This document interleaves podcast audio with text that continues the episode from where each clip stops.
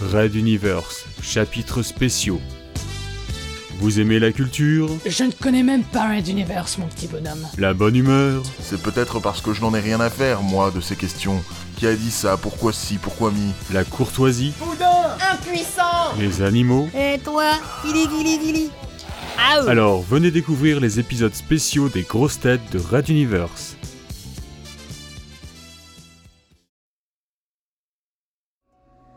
Raid Universe, cycle Corentin Gloalen, piratage.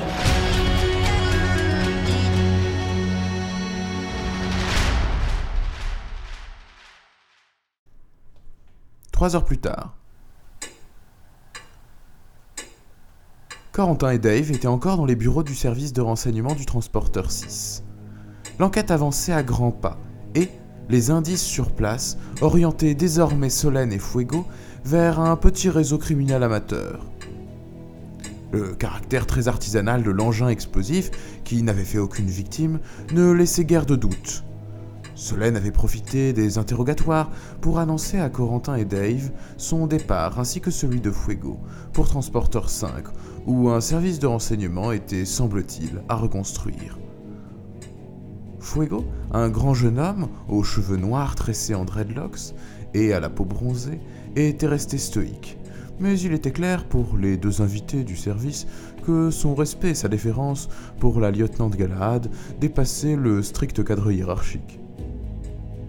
Alors que Dave et Corentin étaient seuls, ce dernier se tourna vers son ami. Solène avait fait allusion à leur passé trouble.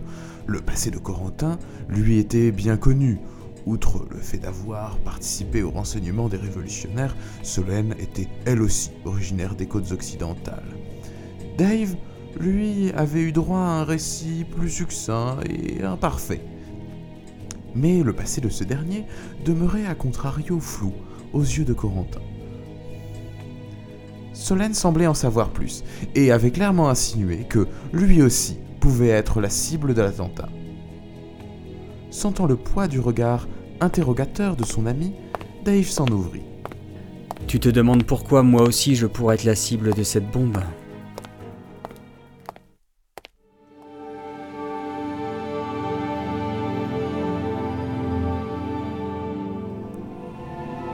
Six mois plus tôt, Materwan Centrum, complexe financier de Materwan City, Tour M.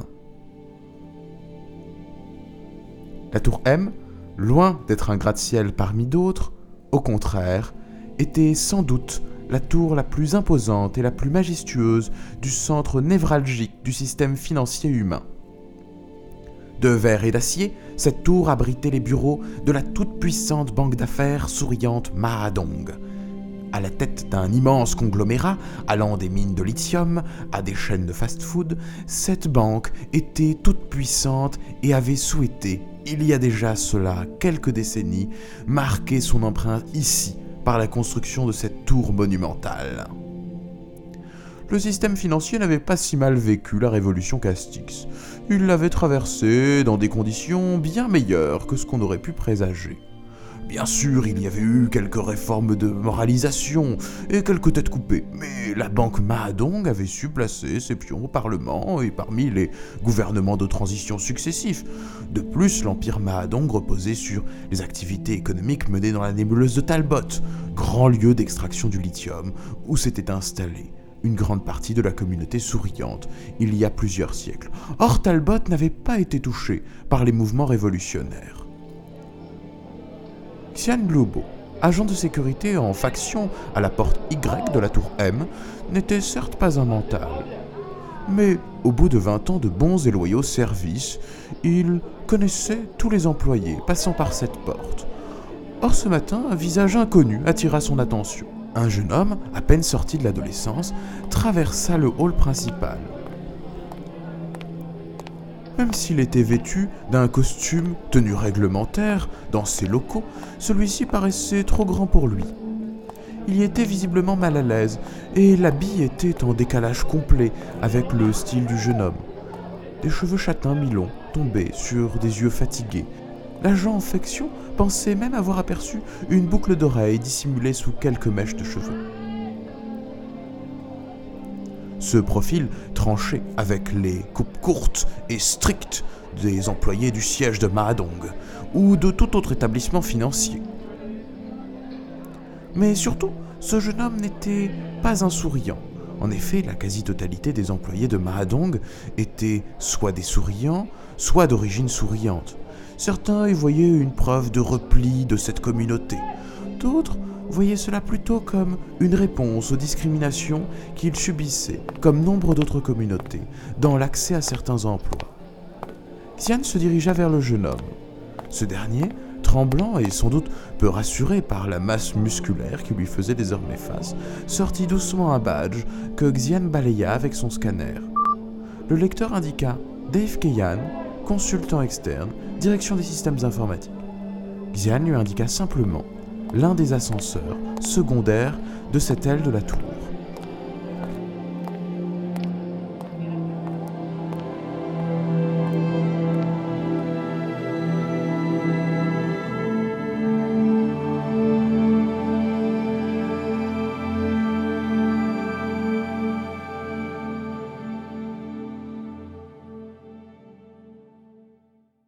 À suivre.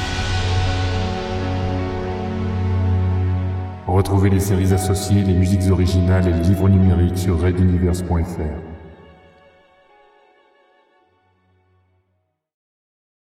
Red Universe.